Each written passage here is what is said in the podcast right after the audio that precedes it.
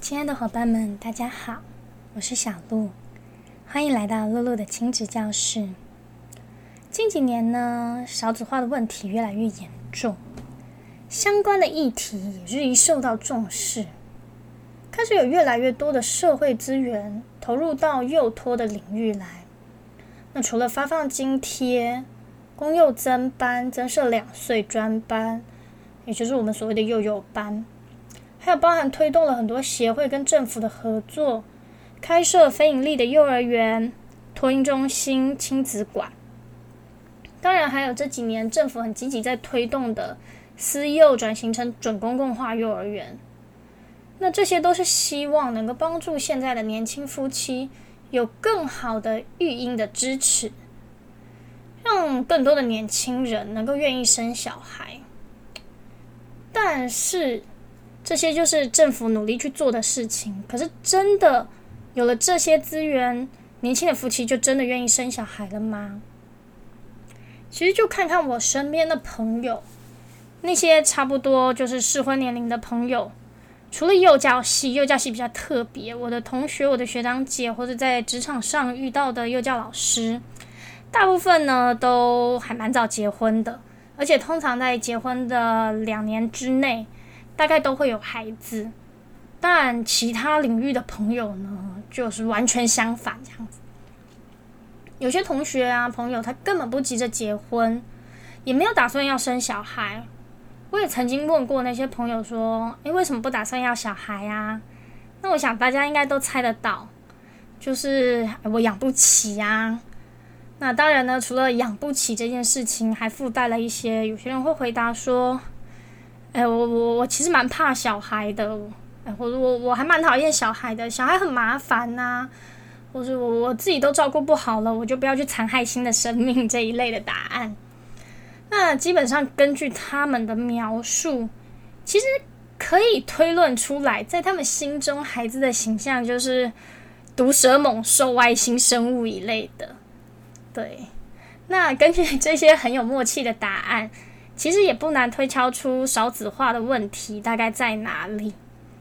所以呢，政府虽然很努力的去解决说，哎，我教养啊、托育这一块，投入了大量的资金、大量的人力，但是呢，其实对于年轻人心里或在养育小孩这件事情的根本上的惶恐与迷茫，其实其实没有解决到的。对，那其实从这个观点去回推，突然也就明白说，为什么我幼教圈的朋友就结婚啊、生小孩的比例这么高？当然，可能一方面就是诶，本来大家就喜欢小孩，所以才会物以类聚，才会就是选择幼教这个领域。那其实另外一方面，也有像我这样子。就是诶，本来对小孩没什么想法，但是因为考试分数，所以我就被被分到了幼教系，那也就就就继续念了下去，也就刚好做了这一行这样子。那我们呢，其实就是在求学的过程中啊，其实还有工作上，对于小孩呢是有足够的了解，所以呢，我们也就更愿意去接纳这一些看起来像外星生物的小可爱。对，所以。要如何让年轻夫妻有更大的意愿，愿意去尝试养育小孩？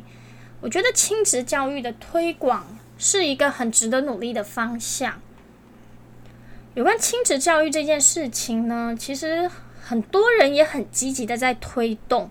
那我相信有一些爸爸妈妈也经常会看一些亲子教育相关的杂志。甚至有一些网页啊、社团啊、活动啊，很多很多。但是呢，其实他们都是一些零星的片段跟零星的资讯。那我自己本人呢，也是经常去看这些东西，对，因为专业需要嘛。对，那其实对于一般没有经验的人来看，哼，可能他就跟看故事一样。你就会活在他的那种他给你的情境里，你就会觉得，诶，这个方法真的很不错。那你可能读懂了文字，但是你却没有掌握到它真正核心的精髓。这也可能造成日后有许多的问题，让你越看越迷茫，然后越跟着做就越觉得说，诶，怎么都没有用。为什么在别人身上孩子那套啊教养啊，怎么就用的这么好？为什么我的孩子就是不行？为什么呢？我家的孩子诶，都听别人的，就是不听我的，或是我的孩子明明就这么好，怎么送去幼儿园就被老师说的像问题宝宝一样？对你心里就会开始有很多很多这样子的困惑。那你有时候呢，你就就好比你，比如没有结婚生子，你光是听到你的朋友有小孩的朋友说起这些事情，我自己都害怕了。我就觉得，啊，原来生小孩养小孩这么麻烦哦。那那我我还是算了吧，这样子。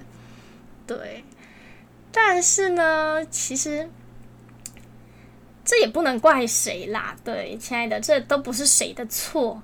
就孩子呢，其实他也不是毒蛇猛兽或是外星生物，只是呢，看那些教养文章吼，其实你你真的去这么做的时候，你知道了他的方法，但是你跟他的孩子不是同一个孩子啊。对你只看到他的一些方法，你却没有去看到他背后的一些可能的因素。对，那就就好比说，嗯，今天你的孩子他就是比较好动的个性，那你一直用别人教养乖宝宝的那一套方法，你可能就觉得说，哎，我的孩子真是太坏了，我教不来，或者哎呀，这方法太烂了，我不会。对，或是你的孩子就是极尽的安静，你都不知道怎么跟他聊天。可是你看很多教养文章，他都教你，哎，怎么让过动的孩子静下来？怎么让好动的孩子呢能够专心？你却不知道怎么让你的孩子开口。对，那这样就会有一些问题在。所以其实呢，你在教养这方面，它有几个因素，你必须要去推敲。那你要去怎么样推敲这些因素？其实很大的一个重点就是。你要观察，也就是我们所谓的察言观色。那从观察，你观察什么呢？观察他的动作、他的肢体呀、他的脸部表情、他的行为意向。诶，他走这里去哪里，或是他手伸了朝向哪里？这种行为意向，或是你从他说话的语气。他的音调，你就可以去大概的推理出来。当然不能说百分之百一定会正确，但是你就可以大概的去推理说，诶，他可能是感觉怎么样？诶，他可能现在呃想要做什么？或是你可以从他的一些固定的行为特征中，你可以去分析出。哦，他可能是什么样子的人？他有什么样的性格？他的气质怎么样？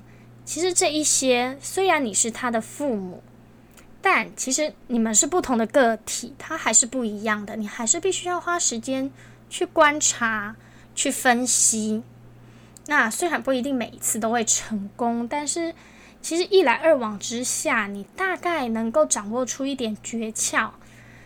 那你经过观察之后，你就能够更好的去对症下药。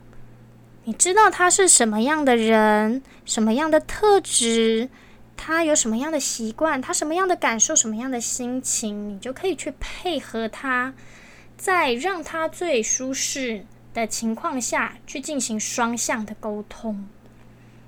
对，那同样的方法，其实你一定不陌生。因为这就是我们在面对成人时候，你每天会有的心理活动。今天好比你看着老师板着脸走进教室，那你今天就知道你那个划手机的那个手要藏的低一点，你今天要认真一点。可能老师今天心情不好，等一下就随便点一个同学上来回答。嗯，那好比说今天呢，诶，奇怪，出去约会，我的女朋友怎么对我冷言冷语的？哎，我是不是做错了什么？赶快开始想，哎，她是换了唇膏的颜色吗？还是她剪了刘海？还是他以前没穿过这件裙子？还是今天他耳环不一样了？哎，赶快大家来找茬一下。对呀，啊，相较之下呢，教养小孩就相对简单，因为小孩就是比较单纯，也比较直接。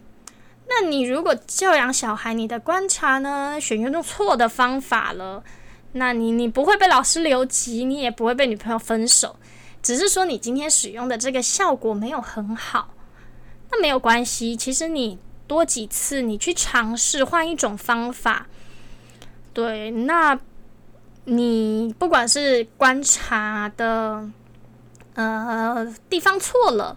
还是你推敲的细节少了，还是你选用的方法就比较不合适，那都没有关系。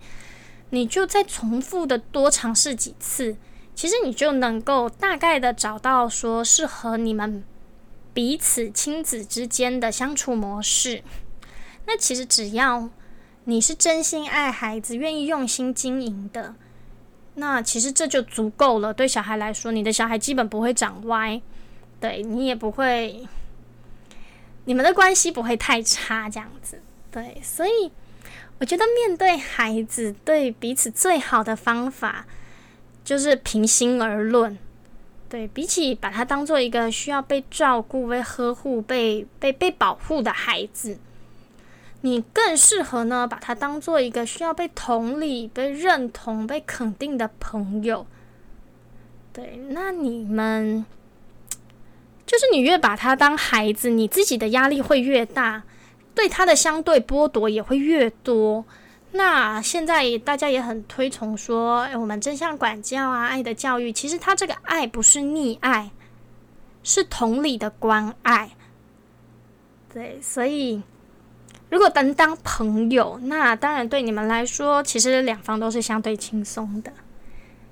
对，那如果你认同我的观点，也喜欢就是关于教养方面的讯息，之后呢，我也会再慢慢去把那些教养的细节跟一些可以的方法，就是补充给大家。